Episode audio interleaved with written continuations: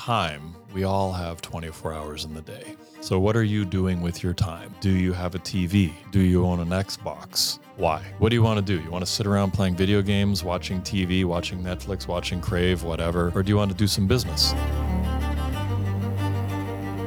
Folks, listen to what I'm saying next. This is the most important thing I'm going to say all day. If you don't incorporate, you will never have leftover money. You won't. The reason people have leftover money is because they have incorporated. Ask better questions. Read the contract you're signing with the brokerage and don't be shy. Ask questions about that contract. There's contracts that have some pretty crazy clauses in them. And uh, should you be locking yourself in for any significant period of time on day one? Probably not.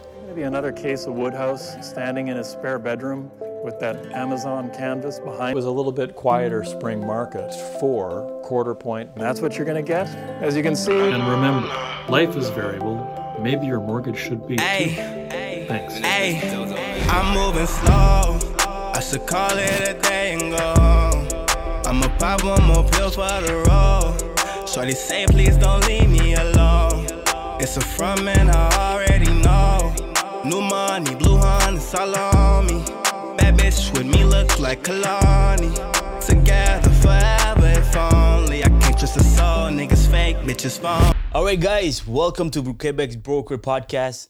I have a special guest today, very, very special. His name is Dustan Woodhouse. He comes from Vancouver, so a long way from Montreal. Dustin, thank you so much for being here with me. It's a pleasure, pleasure to have you. Hey, thank you. And uh, you, you, you know, you kept saying, "Come to Montreal, come to Montreal." I'll come to Vancouver. You said a couple times. I'll Yes. come to Vancouver, and I, I'm like, we can do this by Zoom.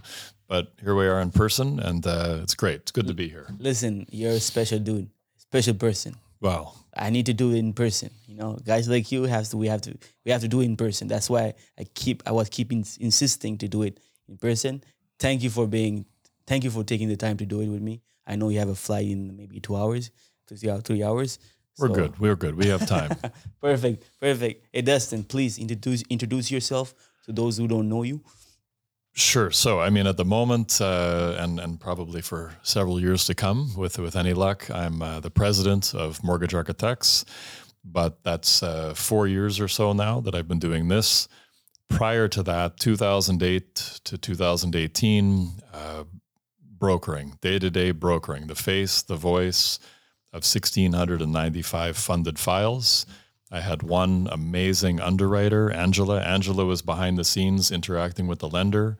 And uh, together, as I say, about 775 million. It really bothers me that I didn't stick it out for another two years and hit a billion.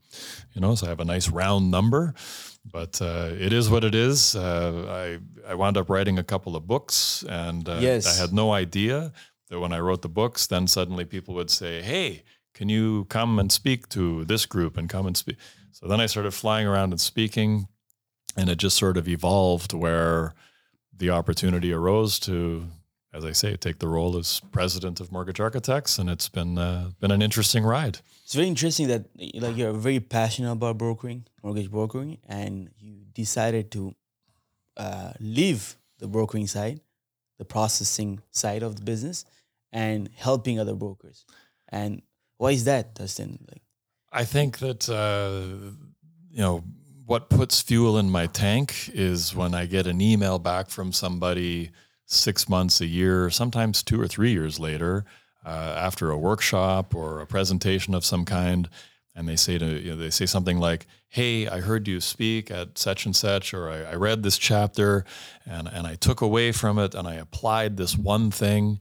And this one thing has changed my business. It's changed my life, and and I think everybody has so many things in common, even though we don't think we do. And and a lot of those things we have in common are, are, are the fears and the beliefs that we're not good enough.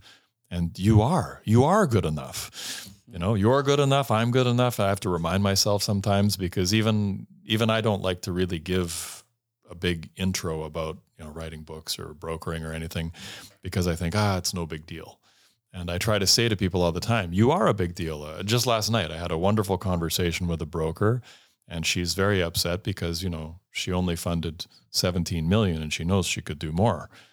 And I'm like 17 million is amazing. Like you're you're 50% above the median production of a broker in the country. You're 50% above average and 50. 50 five zero. That's yeah, crazy. Yeah. And and and and my apologies. Uh, I'm in Quebec. We're doing this interview en anglais because my français c'est très mal. Uh, you know, un, un peu Hey, don't worry français. it. I- yeah. my goal is to do more English content because I have English audience also. Well, I do speak broker fluently. That's This what is we want. right. This is my line. I speak broker fluently. And the the way I I I, I got to know you is through um, I love mortgage brokering. I don't know if I'm pretty sure you don't remember, but I was one of the, uh, the questionnaires. Uh, you know, like there's there's uh, sometimes Scott you decide to like um, Yep. bring questions from people, and I ask you a question, and you actually the question was selected, and you actually responded to, responded to that question. Do you remember what your question was? yes, yes, I do. What was it? See, let's see if my answer is still the So same. basically, I asked that. That's before coming to the, the brokers world. I was studying at the time, and I was like figuring out like what is the best way to start. And the question was, you know, with the uh, with the, the uh, alternative brokers that are coming in, like Rocket Mortgage in that time, and they were very very big in of course. states. And I asked you, um, what do you how do you feel about Rocket Mortgage? And you think that they will come here, and when they do, would will we have enough market? Are we in trouble? are we in trouble? Mm-hmm. And he actually responded to that, and I was really happy. Like I, I was super happy when I heard that. I, I suspect my response has not changed at all. Okay, let's see it. Well, Well, what's your answer to that? look, Uh, But there's more now. There's more than Rocket Mortgage. There are different companies that have the same model or some kind of same model. There, there, there is, and uh, of course, the technology is always changing and evolving, and the technology is amazing. Um, well, we we were doing the mastermind sessions uh, this week. I mean, that's what I'm here in Montreal for, and uh, we did seven sessions of eight to ten brokers around the table sharing ideas.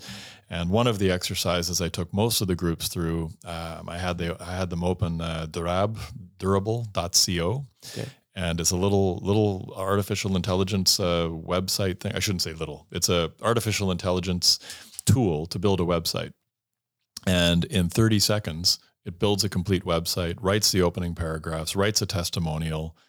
Everything is done. It's incredible technology. So technology clearly it's moving at this you know continually faster and faster pace, but to insert technology and replace a mortgage broker uh, this is it's it's it's not yet possible.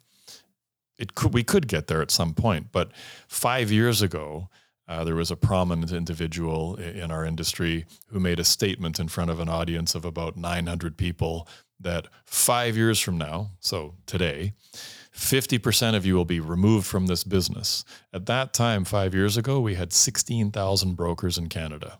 Five years later, was he right? Do we have 8,000 now?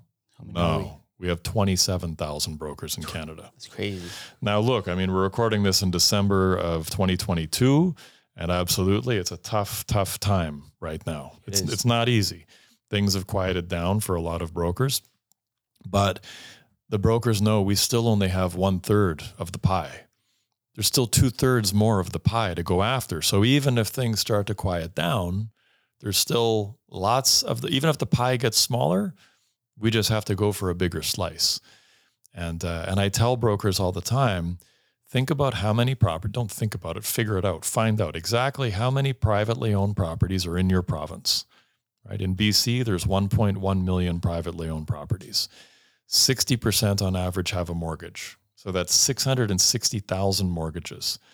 So every year, there's at least 130,000 or so transactions just from renewals alone. So even if there were no purchases, no refinances, no equity takeouts, you just had renewals alone. In BC, there's more than 10,000 transactions a month just from that.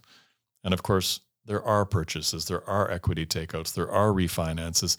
So there's there's more like 20, 25,000 transactions per month.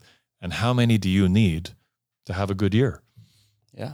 50, 100, 150, 200 depends on the province you're in. You know, 50 in one province is 200 transactions in another province. I, I, I uh, understand that.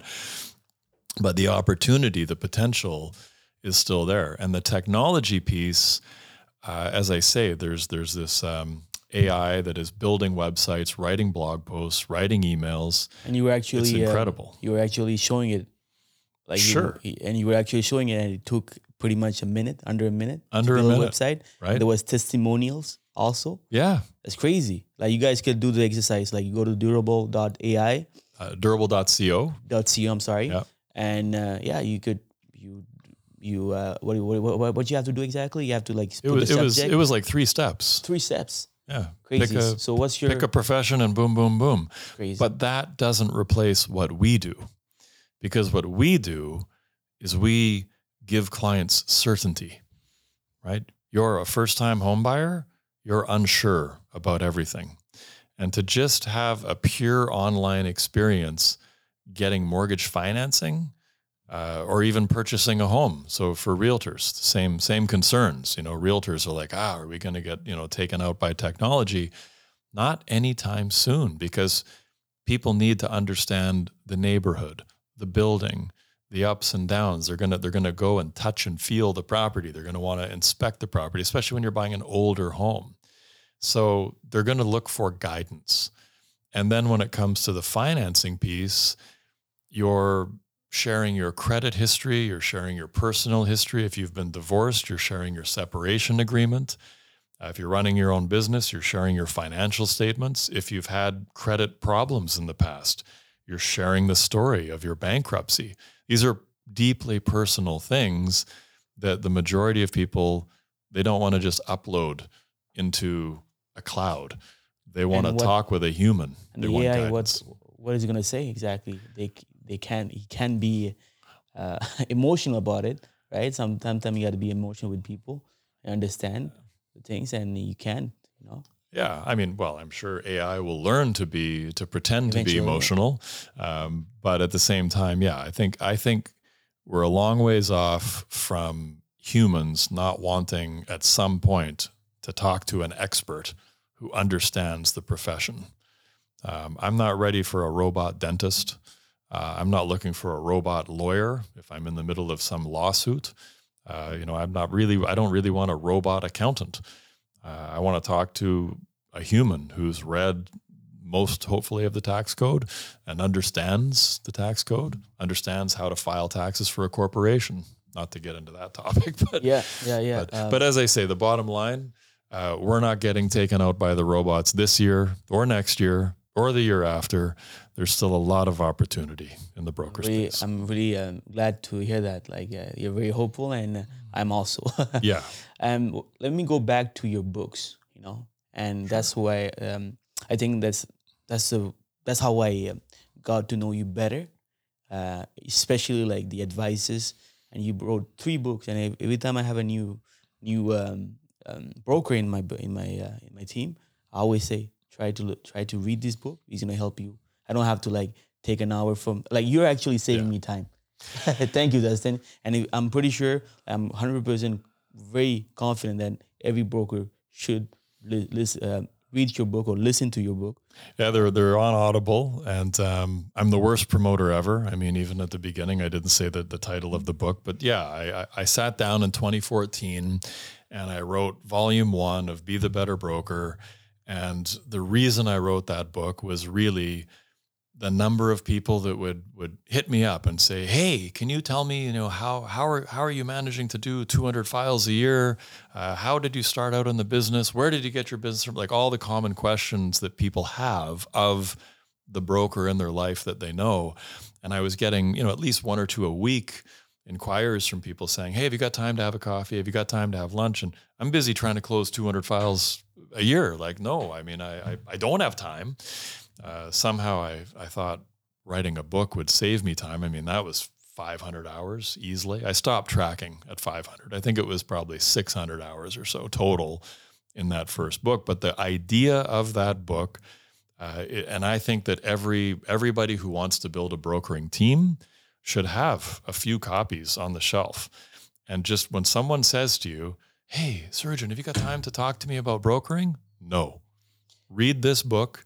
If you still want to talk about brokering after you've read this book, then I'll talk to you. right? Yeah. Because Wait. when I handed it to my father, the first thing he said to me was, he reads the, f- the first draft.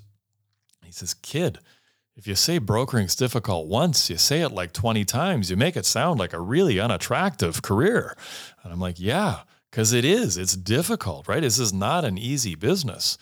And I think that's the the biggest thing I wanted to convey. And my favorite emails that come back regarding volume 1 are people who've read it, and I've had a few where, like, no joke, somebody handed me your book on Friday night.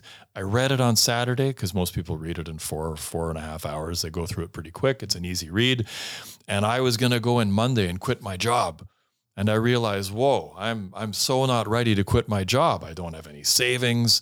I still have a big mortgage payment to make. I thought I was going to get paid like in two weeks starting brokering. I didn't realize there could be months and months before I even get my first paycheck. Like, thank you putting this information down. And it's like, where's your broker owner? Like, where's the managing broker in that conversation? Like, who's letting you quit your job and come start brokering with no safety net, with no cushion, with no reserves? So that was really the genesis of the first book. Like, hey, come on in, the water's fine. It's shark infested water. You might get eaten alive, but it's pretty good if you can make it out alive, right? Like it's uh, it's a great industry, but it's not easy. Very hard. And we have a book club every every every month. We uh, we take a book and we the, the whole team has to read it, and we have to like share what they what they learn. And uh, your book is uh, the volume one is what we have this month. So I wonder like how how my team's gonna react to it because they're all new, they're all greens.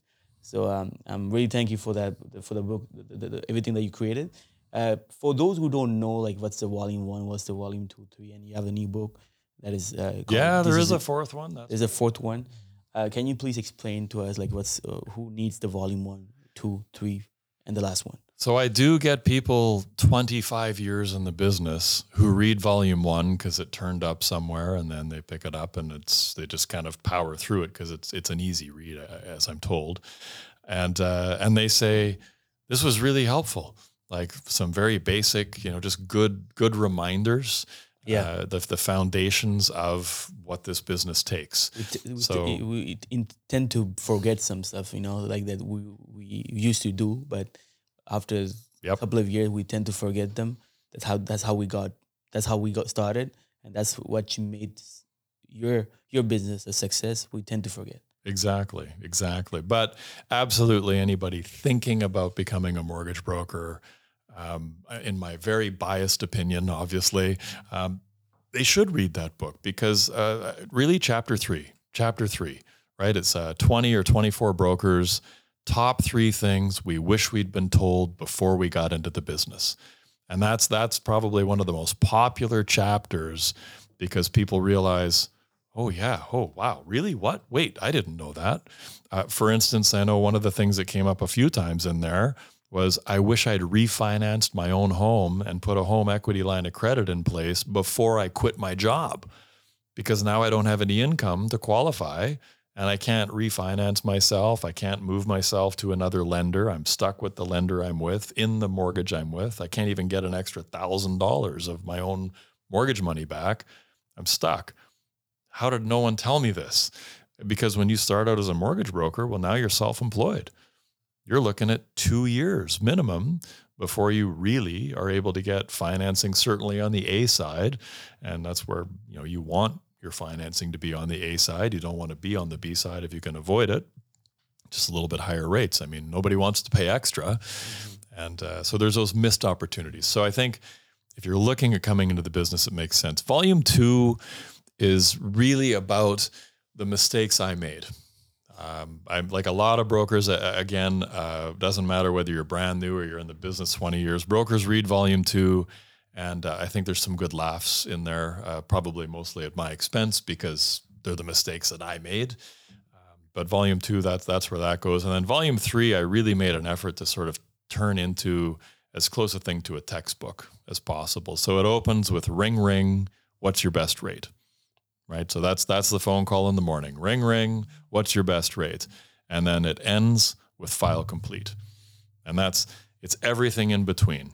So, what is the scripting? What am I saying to this client who's just phoned me and said, What's my best rate? And so it, it takes you through a script there to avoid getting into a conversation about rate.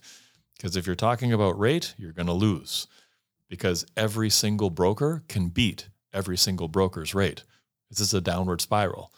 You tell me you've got 555, I've got 545, now you've got 535, now I've got 525. It's like an auctioneer in reverse, right? And yeah. now we're down to 499 because I know a bank as of today that I can get rate discretion with, I can get 499 on a five year fixed. So, you know, but then you're going to say, oh, yeah, but over here I could buy it down, I could get 484. And then also, and then once you hit the bottom of the rate buy downs, if that's the game you're playing, I can kick back $250. I'll cover your appraisal. I can kick back 250 for the appraisal and I'll cover the legal fees. And and and I mean you can chase the bottom. So when someone says what's your best rate, you can never answer that with a rate. Because if you do, you're done. You get beat. You get beat every single time. You have to answer that question with another question. Now, of all those years of experience, right?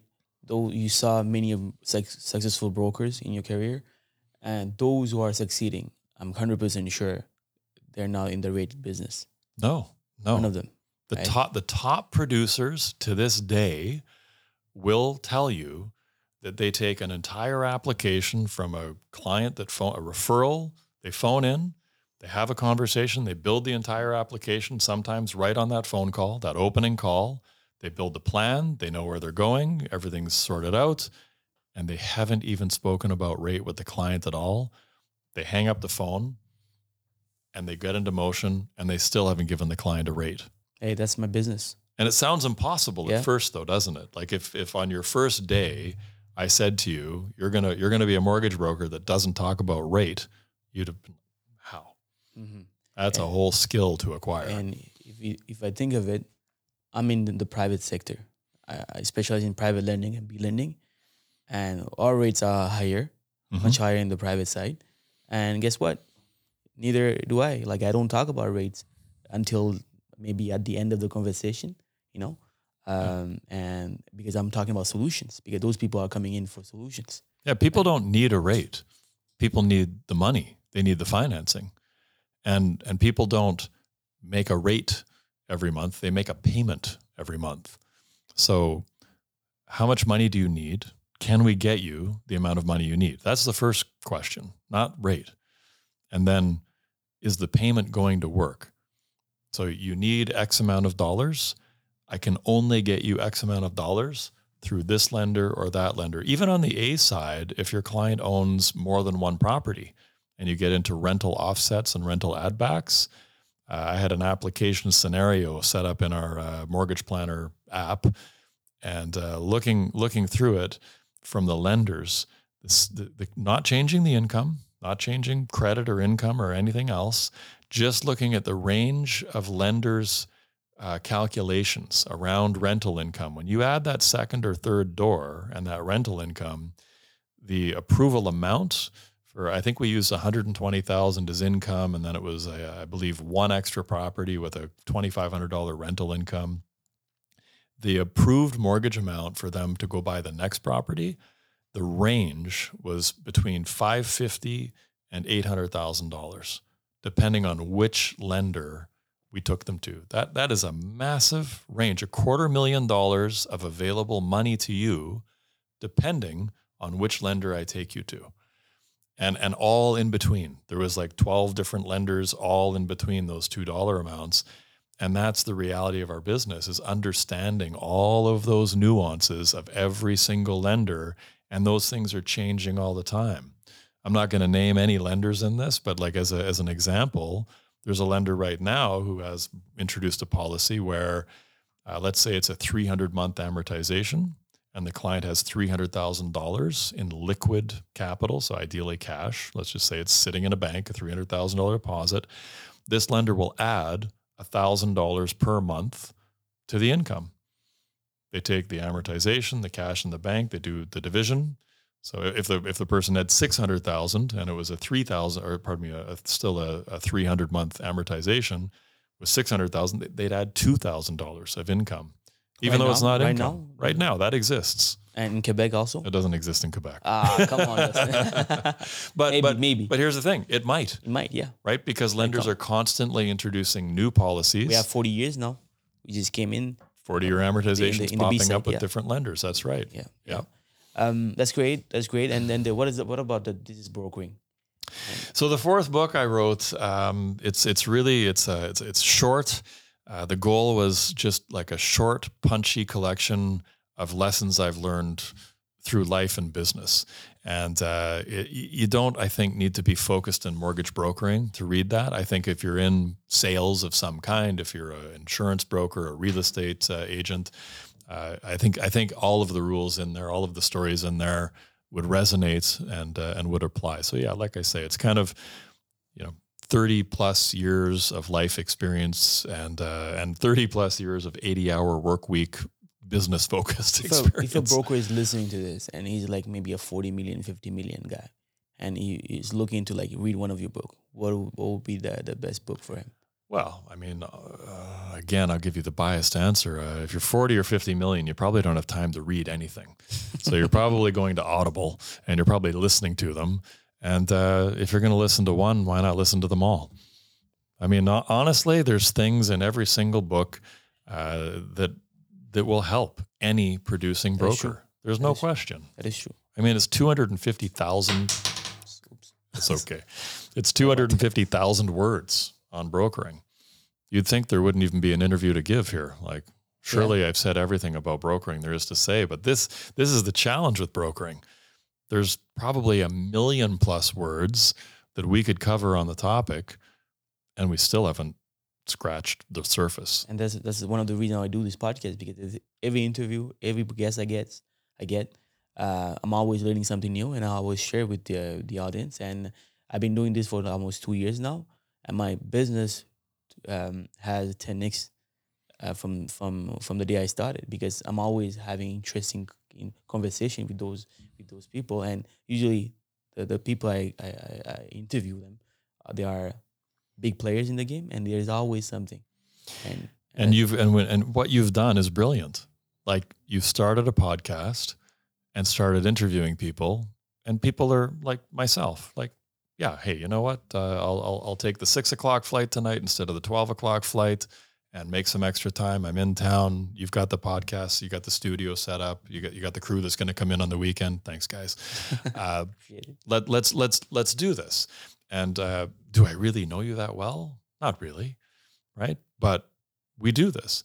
Whereas if you didn't have the podcast, to get all of the different guests you've had to go have lunch with you, that would be really difficult. And to have the focused conversation you've had, because this is the other thing the podcast is doing for you. Now, every broker listening can't start their own podcast, but then again, every broker listening won't start their own podcast. But I guarantee there's at least one or two other brokers out there listening who are thinking about it. And you could start a podcast. You could start a podcast focused on realtors and just a realtor and a broker having a conversation about why does a realtor think this is what's happening when really on this other side, here's what's happening. And then why does a mortgage broker think this is why a realtor wants this certain thing to happen a certain way? Like realtors and brokers don't communicate nearly enough. Let's talk about realtors, right? So in the West Canada, Vancouver, Ontario, um, what I heard is that you guys work much in common. Like uh, you guys work we work with, exactly not and- against. Against exactly, but in Quebec, it's much different. Now, Okay. let me qualify that. I mean that that's not um, a hundred percent the case. There is lots of friction Really? between brokers and realtors. It's not. It's In we're not. We're not all holding hands and singing "Kumbaya" together. I mean, it's it's not. It's not perfect. Not perfect. But top producing brokers, top producing realtors tend to have a very similar mindset. And yes, outside of Quebec, where realtors don't receive the same compensation from banks, or where even when it's offered, it just hasn't got the traction. Um, Does banks give compensation? they try. They try. They Okay. do try, but the, the the realtors are more concerned about the client closing on time. I don't think anybody in this equation is concerned about their commission really.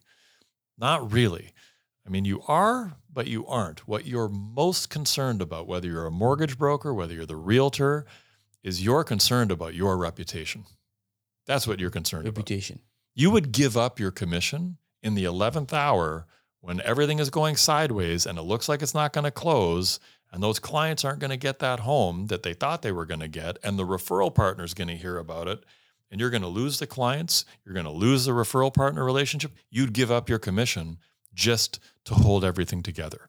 You would in that moment. And I, uh, there's people listening that know exactly the moment I'm talking about. Usually within 24, 48 hours of close, something dramatic is happening. It looks like it might not close. The last thing you care about is your commission. Unless you're in year one or two, you might really care about the commission. But certainly, as you start to get a bit of momentum, and, and frankly, even in year one or two, even if it's your very first mortgage, you're still really not that concerned about the commission. You're concerned about looking like you know what you're doing. And you're concerned about those clients having good things to say about you because we all know the real way you build a business, whether you're a realtor or a broker, is referral, referral, referral. That's the easiest way to build a long term successful business. So I always like to say, I think that no matter what province you're in, ultimately the number one concern is the reputation. But I understand in Quebec, you do have a lot of compensation flowing to realtors, a lot of realtors used to that compensation flowing to them, and uh, and that's a factor. So it's so it is a little different. Uh, so to, to your point, I mean, outside of Quebec, you do find I think a lot more examples of a top producing broker and a top producing realtor having a conversation along the lines of, "Hey, you're awesome at what you do. I'm awesome at what I do. So how about we work together and together we'll just make each other look awesome. You'll make me look good when I refer clients to you. I'll make you look good when you refer clients to me. You'll get paid a lot of money doing what you do. I'll get paid a lot of money doing what I do. So we don't even need to talk about the money because we both, you know, you're closing 50 ends and I'm closing 150, 200 files. We're both winning. Everything's good. And uh, nobody talks about the money that's I think more common outside of Quebec is is what that's what I've gotten educated on this week. Mm-hmm. You know, I, and and I think that you you have to also acknowledge that everybody buys business somehow. Yeah. You know, in my own experience, uh, you know, through the the sixteen hundred and ninety five mortgages that I that I funded, I was the face and the voice of uh, during my brokering time. I paid for almost every single appraisal when I say almost every, I mean like 99% of appraisals. So that was, and that was a flat fee deal. I, I don't, won't get into the dollar amounts because it, it's, it's old news, but I had a special flat fee deal because I was sending that appraisal firm 100 plus files. And that was also at a time sort of before the uh, appraisal management companies came in. So it was easier to direct files directly or direct uh, the appraisals directly to that one specific appraisal firm. So I, I recognize things have changed, but my point is, I was injecting, let's say, five hundred dollars into every file between the appraisal and a legal fee credit. So every file I'm putting fi- now that's mind you that's funded files. So I wasn't I wasn't spending it on marketing hoping something would come back. I was putting it into the process and no client cares that I did any of that. Not really. They don't they don't see a credit somewhere. I never told them that I even paid for it. It was all about making the experience smooth. That's what I wanted. I wanted them not to have that back and forth with the appraisal firm trying to get the credit card, trying to schedule everything in. We just kept it moving super fast. The appraiser would just phone, I'm calling on behalf of Dustan Woodhouse's office. We'd like to come in and appraise your property as soon as possible. When would work for you? Super simple. And always let your clients know the appraisal firm is going to be calling them. So remind your clients you're probably going to see a random number or an appraisal firm name pop up on your cell phone. Please answer that call. Yeah. Don't let it go to voicemail. Don't ignore the me- message for a week because that slows everything down. That's what that's that is what it calls. That is what it's called service, right? Yeah. Good service. Then in the private meeting we had, um, you this person who was talking about notary, uh, where it's always he always send the information to notary because here as as a mortgage broker we don't have to do that that part, no. But if Um, you do do it, right? So just to um, just for people to understand, when everything is settled and uh, the, the the file has to go to the notary. It's the bank job is to send everything to the, the inf- bank job is to send the information to the notary, but the broker is actually done uh, with this with the transaction, but not really. not really. And some brokers, what they do, and the good ones, they also send the information to the the, the, the required information because we already have it, like a piece of identification, um, all those stuff. So what happened when you do that? Like notaries appreciate the fact that you're actually sending those information. So then, let's say that the file is not really looking good, or they have much job to do, or it's a virtual bank. They are talking shit about the at the bank because you know, like it's much more documentation for them. But because you're doing that, they tend to like like you more, and maybe they're not gonna have those conversations with the client because they, you're actually simplifying the the, the process. You know, so that's Yep. something to uh, add in. Yeah, anything anything to say about that, Dustan? Yeah, absolutely. And I mean, to wrap up the last point, just to be clear, I I don't fundamentally have a problem when when when the the routine when it's standard that you're kicking back something to a broker. I don't fund or to a realtor. I don't fundamentally have a problem with that because I mean, ultimately, you're getting that client, and that client becomes your client, and that client becomes your referring client if you do a great job. If you run the ball all the way to the end zone and score the touchdown, you know, for the client, then you're good. And you're and you're carrying the ball for the client. You're never throwing the ball back to the client. That like when you see a quarterback, the quarterback is a star. They catch the ball. They don't tend to pass it. They tend to run with it. And that's that's your job as a broker to run with that ball all the way, not halfway. Oh, now it's someone else's job to go the rest of the way. Uh, you know, those three words, not my job, that that's like how you get fired from my orbit. Oh, that's not my job. Well, that's not only how you get fired from my orbit, that's how you get fired from the client's orbit, and, and it's how you get fired from the referral partner's orbit. Everything involved in getting that ball across the finish line and getting that file funded is your job. And like I say, we all build our businesses different ways, but the very best build it on service. Service, service, service. And the broker you you mentioned, uh, brilliant broker, Jean Pascal, we can say his name. Uh, Jean Pascal is, is is fantastic in that he actually sends that email out and copies the notary and the client.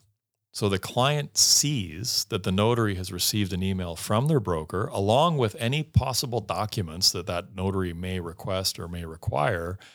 And of course, ideally, you're controlling the notary, you're controlling that experience, you're referring a notary to your clients. And my advice on, on that topic these days would be most of us really don't want to drive around anymore. Most of us have gotten used to Zoom and virtual. And if you can find a notary that is still committed to Zoom signings and isn't making clients drive in physically, that's the notary to start working with and building a relationship with. Because even if you only close 12 files this year, if you send 12 out of 12 to that notary, they're going to get to know you. If every month they're closing one of your files every single month, they get to know you. And, and then if there's a hiccup in that file, there's a little snag, a little problem, the notary probably calls you, probably reaches out to you. And to your earlier point, when you send them, you know, a mortgage finance company or virtual bank, as we call call them as well, uh, you send that type of lenders documents to, to the notary. It's the 13th referral you've sent that notary. Are they really going to badmouth that lender? Probably not. Probably not, because now you're building a relationship. Relationship. Yeah. They might call you and say, "Oh, you know, this lender, their paperwork's a little trickier." And again, uh, my goal is to remove obstacles for the client's experience. And I would say to the, the notary, "Do you charge extra for this? Would you like to charge extra for this? You know what? Charge me the extra. Don't charge the client the premium, charge me the premium. And let's talk about this." And a lot of times when you offer to do that, well, it's actually not that much work. It's not that much different. And they don't charge you anything because, like, you're friends now. You're sending them business regularly. And you said something very interesting, and that's gonna be a great idea for whoever listening to this. You know, having to work with a notary, because usually what happens is the client comes with uh, his notary, and uh, what happened is because he's close to the the property he's buying, uh, but these days, the, most notaries can do Zoom meetings, Yeah. can do it virtually. So by having your notary refer to your client, you're actually saving this. You're actually securiti- securitizing the transaction, saving the transaction. Um, it- like instead of going southways and maybe having bad experience for the client, right? It's all about your team. It's all about your team. Who's Exactly. on your team? You better have a notary on your team. You know, ideally, you've got an appraiser on your team. You know, all the way around. You want to have somebody on your team. I don't. I never like to refer uh, home inspectors out. I didn't like to do that because, look, our lenders for the most part never want to see the home inspection. I don't want to see the home inspection. I don't want to know anything about the home inspection. But I want you to go get one. Um, but at the same time, I also don't want two years later something to go wrong that the client feels like should have been discovered in the home inspection. And because I referred the home inspector to the client, now I'm wearing it. You know, your home inspector, wait, I don't own this home inspector, but that's how that sentence will go. Your home inspector failed to blah, blah, blah, blah, blah. And what they're really saying is you failed. Mhm. So this is the other thing. You, you know, you need to be very cautious who you refer out. You know, oh, I've got a great contractor. I've got a great flooring guy. I've got a great this, that, the other thing. You've got to be very careful who you are referring because the, the standard of care that most mortgage brokers, especially the type of broker that will listen to this podcast, the triple A personality, the one that's hyper competitive, the one that wants to win, the one that's going to deliver next level service, um, most of you will find that around you is difficult to find other people who deliver that level of service. And so when you refer a house painter, or it doesn't matter, pick the trade, are they going to operate with your clients at the level you operate with? Probably not. Probably not. And now they're a reflection of you. We used to send house cleaners out. We used to send house cleaners out uh, at the end of every session, uh, end of every end of every file. I would I should say um, on a purchase, and we would offer a house cleaner to clean your old home that you're moving out of, or a house cleaner to arrive and clean the new home. When you say we, you're, you're Well, I say we uh, a lot. I mean, that uh, the because I, realtor or, or the mortgage broker? no, no, I, I, I say we meaning uh, Angela and myself, my underwriter. Okay, okay, okay. uh, and so I. you're you're that's a service you give to your clients. we gave our clients That's this as, as a closing gift, right? Wow. Like some What a- people give a, a cutting idea. board or whatever. But you know, people people remember how you made them feel. And how much does it cost? Like fifty bucks, hundred bucks? Ah, 100 150 dollars. crazy. And, and it, it was a cool closing gift. But wait, Okay, wait. okay, okay. I'm excited. Because you know, I'm gonna, I'm gonna, I'm gonna, I'm gonna take the excitement down. oh, really? Okay. keep in mind when you send house cleaners to clean someone's home, one, they may not clean it to the standard that that person would have cleaned it to. So you fail to impress them. Two, you've just sent $20, $25, $30 an hour people who you may not even have met these clients in person. And now these clients are meeting the cleaners in person. And the cleaners are a reflection of you because they're a referral from you and they're a service you're providing. And if the cleaners are rude, if they make ignorant remarks, if they're insulting, and yeah, these are these are true story words I'm using, it can blow up in your face. I had my client in tears. I can't believe how rude the cleaner was. And and it, it got racial Did you stop? it was doing it? unbelievable. Uh, it was, and, and there was no no no white people involved. It was it was uh, you know just one community that uh, had a problem with this person, another community, and uh, the cleaner arrived and said, "I'm not cleaning your house. You're from X Y Z country." Wow. Yeah, it was the weirdest thing. I'm, I'm like, Yeah. really? Uh, Did you stop doing that? Yeah, I was like, I can't. Is I phoned the company and I said, like, what is wrong with your cleaning staff? That they like this is unbelievable behavior. Is there anything we can change so this can be doable? Well, hey, look, I mean, I might Because have been a great the one, idea. I, I might have been the one that had like the one crazy experience. Yeah. Um, except there were there were two more. So that one was actually the third and final straw. There were a couple problems where you know they didn't clean the fridge out. They left the fridge untouched, and the fridge was a disaster.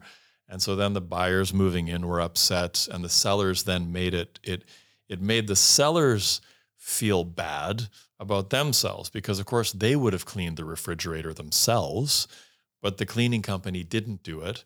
And so they felt like they were being judged by the buyers of the new home as dirty people. So they were super upset that this fridge was was a mess.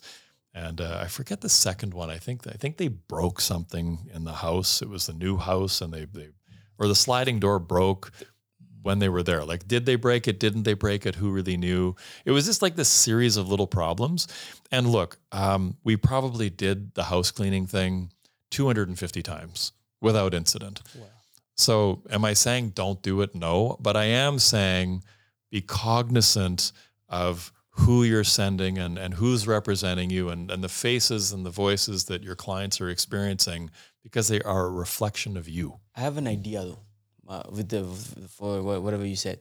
Um, so maybe having a, a coupon, a rebate of hundred bucks, two hundred dollars to hire by himself. Hire their own cleaner. Exactly, something like that could sure. be also gift cards. gift cards. So but then gift cards seem impersonal, right? Like I, right.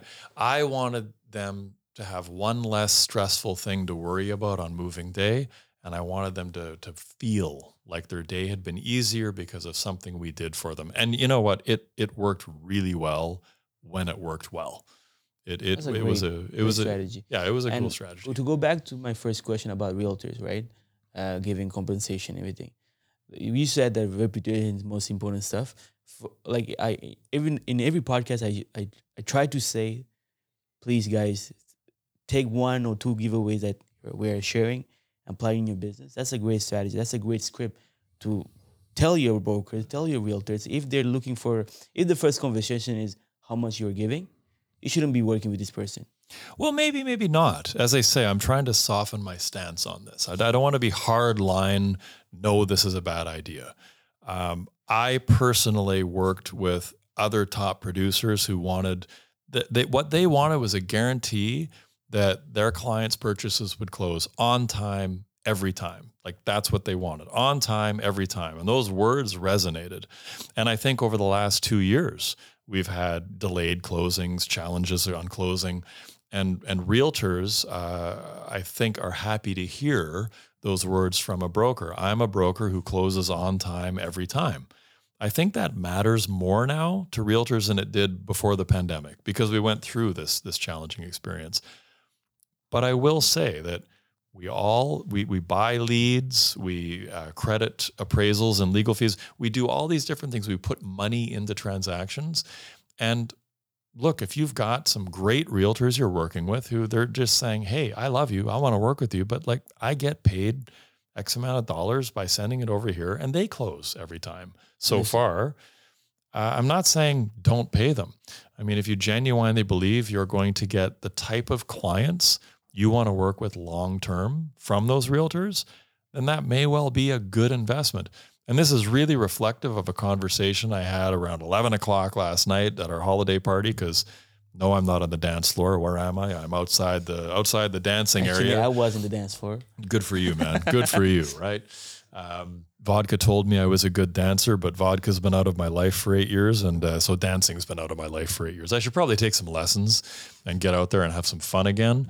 Uh, but for now, my idea of fun is, is, is is sitting outside in the in the lounge chairs talking about brokering, and so there we were, and he was explaining why he's building his book of business around realtors who he pays, and and he made a very good point. He said, on average, he gets at least two more referrals from each client so one client equals three clients. And those three clients are going to be repeat business because he's staying in touch with that database.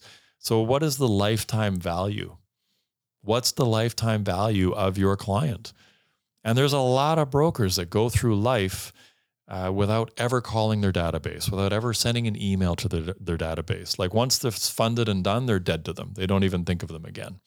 It's crazy. It's crazy. Like these people gave you their most intimate personal details. I mean, how many people have you shared your social insurance number with in your life? Right. Not many. Mm-hmm. How many people do we share our net worth with? How much money we make with? Not many. To think that I want to go out and reshare all that data with somebody new three years, four years, five years from now is crazy. I don't want to do that. I want to work with you again, but I've kind of forgotten who you are because you never call me. You never send me an email. You're never in touch. I mean, you, you got to stay in touch. I have like just uh, for what you said about uh, compensation. I'm not against it. I do give a compensation for one of my best partners, uh, but I hate it when it's the first conversation. The first things they say, if it's it comes the, at the end, that's fine. But I feel like I'm more tend to go with the realtors who are more focused on delivering the product, more uh, focused on getting the result results, and at the end, like, hey, do you give anything? Yeah, of course, I can give you anything. I can give you something. Um, and for for for uh, referrals, right? Um, what's the best strategy that you heard from broker, from brokers or brokers uh, that that that they do to get better business for with the database?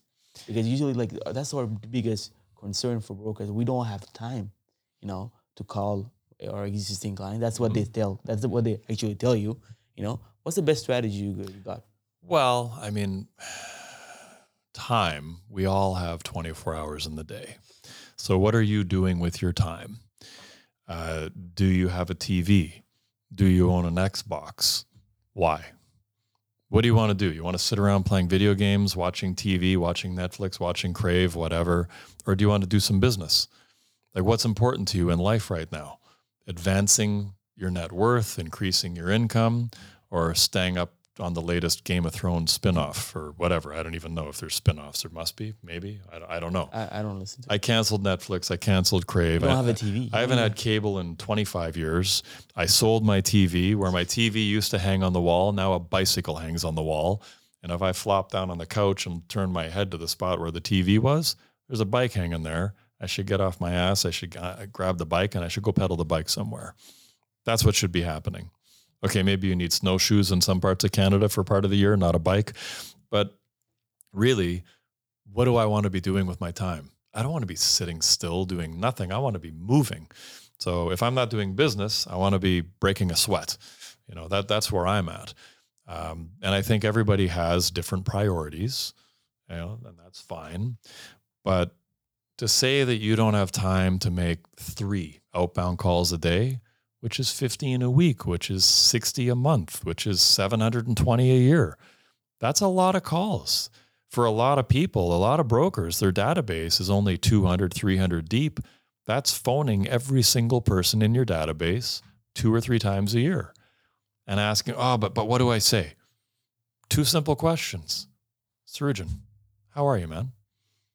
How are you? You're good? Are you good? Yeah, I'm good. Good. Yeah. Yeah. Cool. Is there anything I can do to help you? Uh-huh. Right. And there was. There was something you wanted me to do for you. It's And- crazy. Sometimes you call a And client. here I am. yeah, exactly. Sometimes you call a client, you, you actually ask the question, and the guy uh, actually I was. It's a good thing that you called me, and I have a question about mortgage. And I was you- just thinking of you, but they weren't going to call you. so many missed opportunities by not calling. Three, it's a great number, right? So three, is not too much, and Yeah. you could pretty much do it. And that's something I, I take uh, took away from our uh, private uh, um, meeting where we were talking about like strategy and everything. And sometimes we tend to forget like what we what we what we what we used to do in the beginning to make this work. And now with that, we are so busy, we tend to forget. Yeah. Yeah. The basics. I mean, the basics. And, uh, well, one of one of the uh, brokers in, in one of the other groups, um, they made the comment that uh, they they work a whopping six hours a day, five days a week. That's their schedule, very structured. Six hours per day, five days a week. They send 150 emails into their database every week.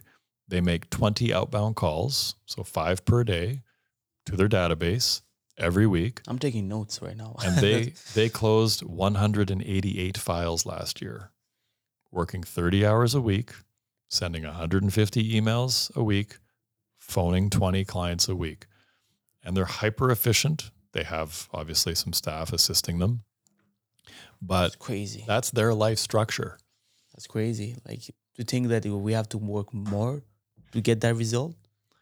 Well, I mean, in the early days, uh, the the the uh, analogy I use all the time with brand new brokers, I say, you're sitting in the captain's chair of a 747, and you've got the throttles down to the max. You're you're going. You're the engines are red redlined, You're going down the runway, and there's really tall trees at the end of that runway.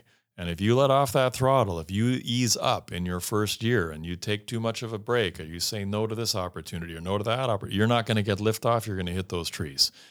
So you've got to put all your effort in, in my opinion. And that might be, depending on who you are and what your life is structured, that might be six hours. That might be all you have.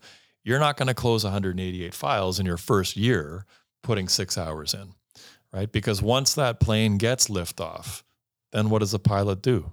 They pull the throttles back, they ease up because now they're on cruise. And that's five years, 10 years in the business. Now, what happens is you have a lot of brokers, five to 10 years in this business. They kind of fell asleep in the cockpit, leaning over the throttles, and they're still going full blast. And uh, my apologies. We did have a timer set, but that's okay. We got time.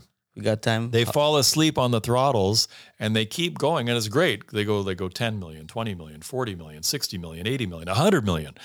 And they never learn how to say no. They never learn how to back off on the throttles. They never learn how to ease up and they wind up in mastermind groups looking for the answers. How do how do I ease up? And and some of you listening are like, "Well, I hope I have that problem. I hope I hit 100 million in volume and uh, you know, but hope isn't a strategy. You have to have a plan to get there. And it is. It's that reaching back into the database on a regular basis and staying in touch with those very first clients. I was I was just gonna ask you like what's the what's the best strategy to double your your volume like someone who's doing 20 30 40 how you can double and maybe I'm I'm I'm 100% sure very sure that the strategy you share is going to, into your database right But it's going in with a purpose. Uh, and that purpose isn't necessarily to extract a mortgage application from each and every person you call. It's going in and understanding that you might make 25 calls in a row that are just a hey, how are you? Anything I can do for you? I'm good. Nope. You know, they might just be loose touch points.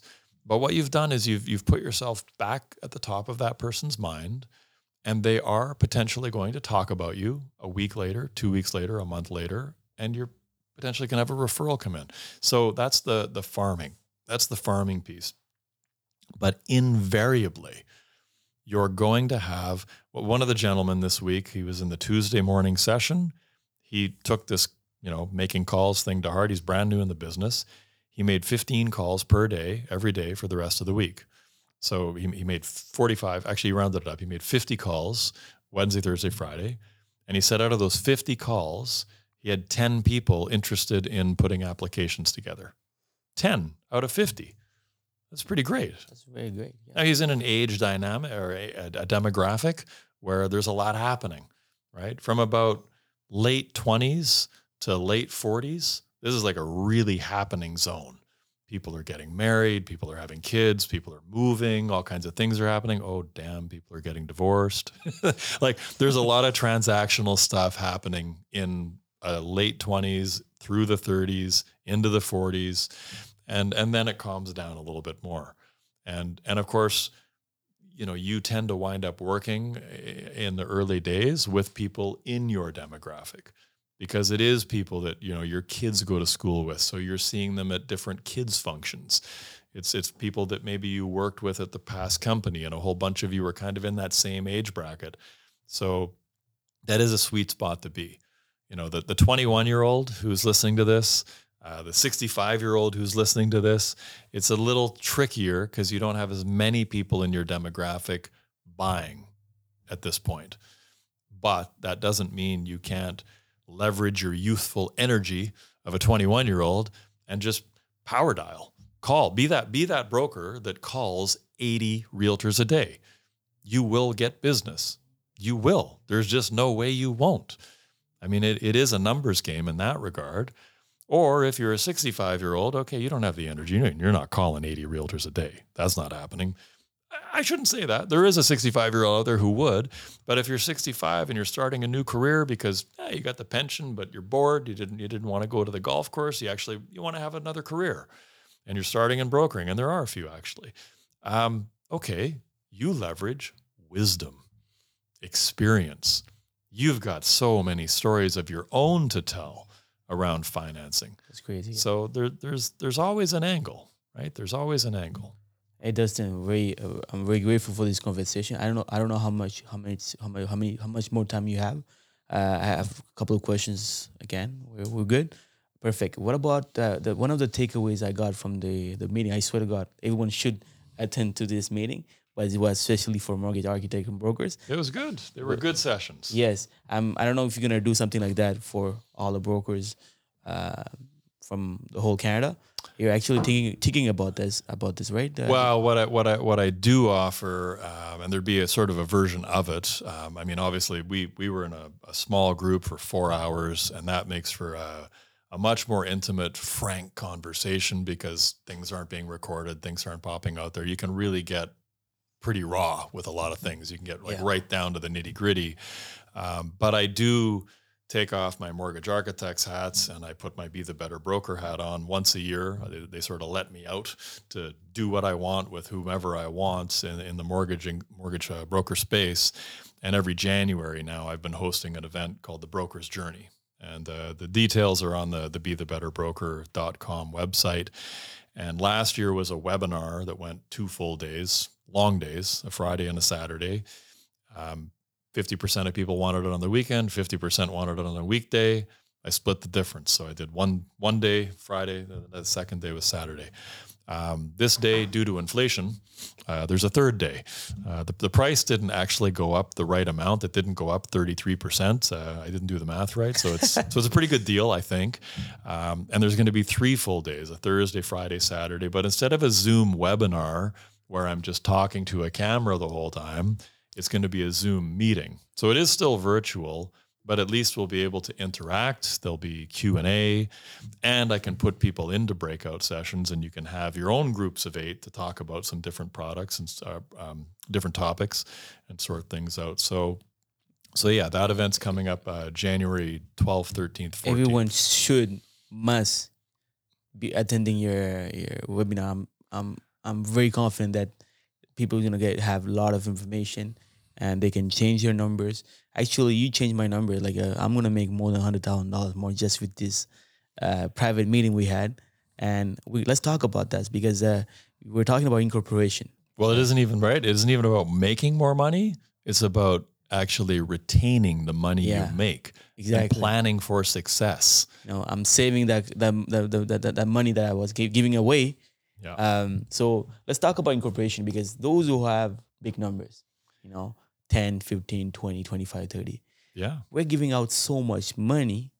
You are, and you're choosing to give it away. Exactly. You're making the choice to pay tens of thousands of dollars extra in taxes Every for no good reason whatsoever. every you're actually you, were, you told uh, there was a nice phrase you said you're actually working f- half of half of, your half dollar. price. half price. Yeah. The, the dollar you're making as, as commission, you're not actually having that in your pocket. And please, can you tell broker what's the importance of being inco- incorporated? All right, I'm going to be really blunt here because uh, this topic, I do struggle at this point to be anything less than blunt. Please. But the please. reality is, if you have an accountant, first off, confirm they're actually a certified accountant because in Canada, anyone can call themselves an accountant. You can be an accountant. I can be an accountant. The AV guys can be accountants. We can all be accountants. We can all print business cards with the word accountant on it, which is insane. I mean, you can't do that with the word realtor, but you can do it with the word accountant. You can also do it with financial planner. You can't put certified in front of it, but you can call yourself a financial planner. You can call yourself an accountant. So there's a website in each province that you can go to to check whether your accountant is actually a certified accountant. And it matters. And I'll tell you why it matters because when you ask your accountant, which is really not the person you should be asking, but understandably, people perceive that they should ask their accountant, hey, should I get incorporated?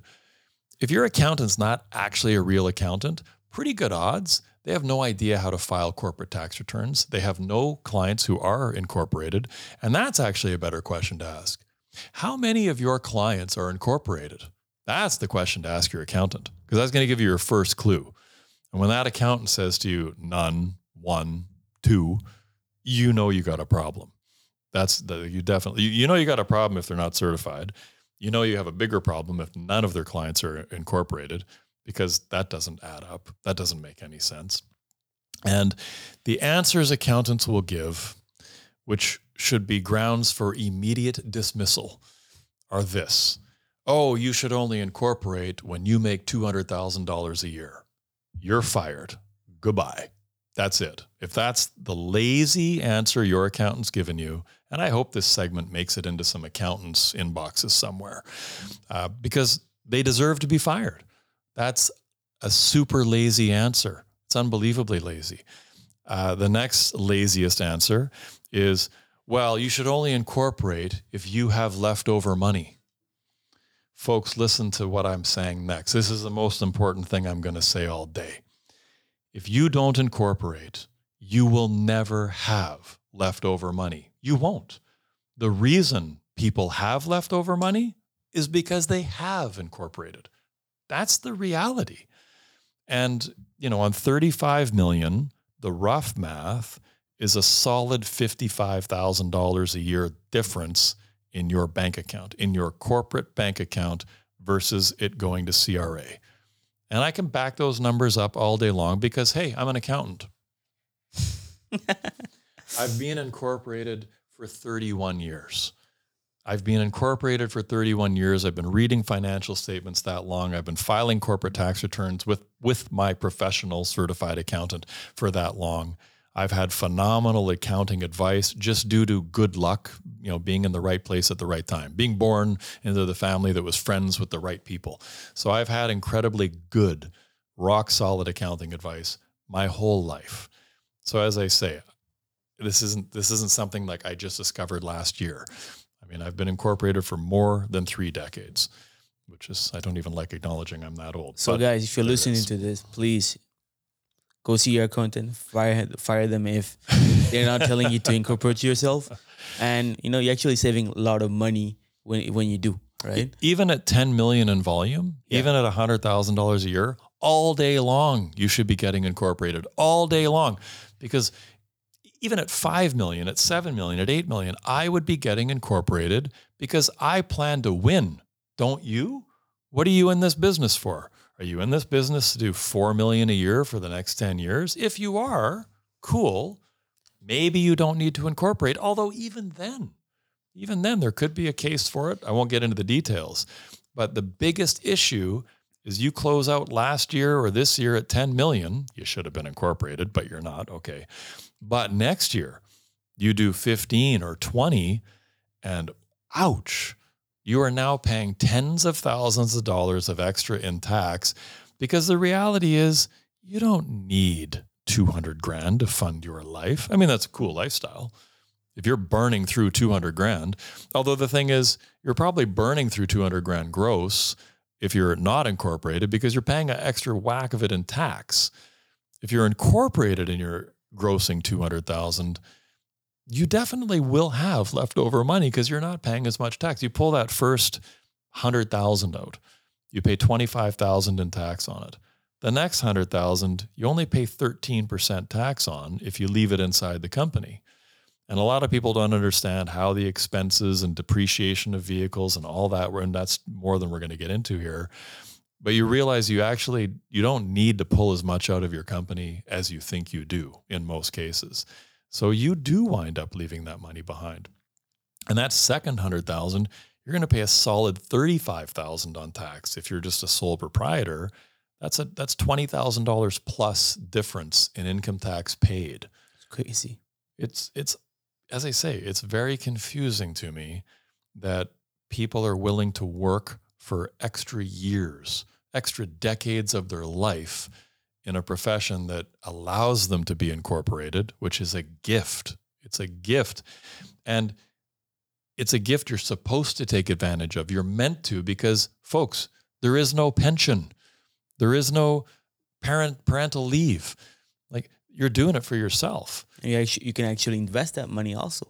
You know, exactly. buying real estate. That's what that's what you you were doing. Also, you are doing actually, where you all the money you can invest in real estate, actually own what you're selling, you know, sell yeah. sell the product you own.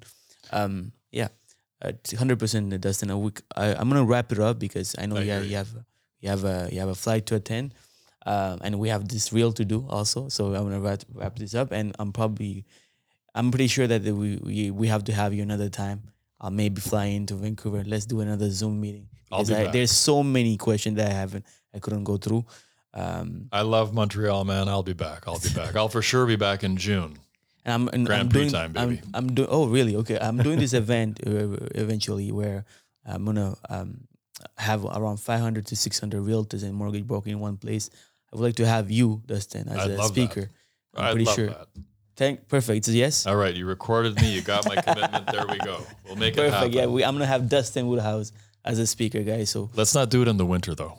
Uh, don't worry about it. Uh, let's, I'll try my best. Shoulder season. Shoulder season. Okay, perfect. Um, perfect. All right. Uh, well, I have to watch this camera. so, um, Dustan, uh, fast questions. Um, you can simply answer answer answer them as quickly as possible if you want.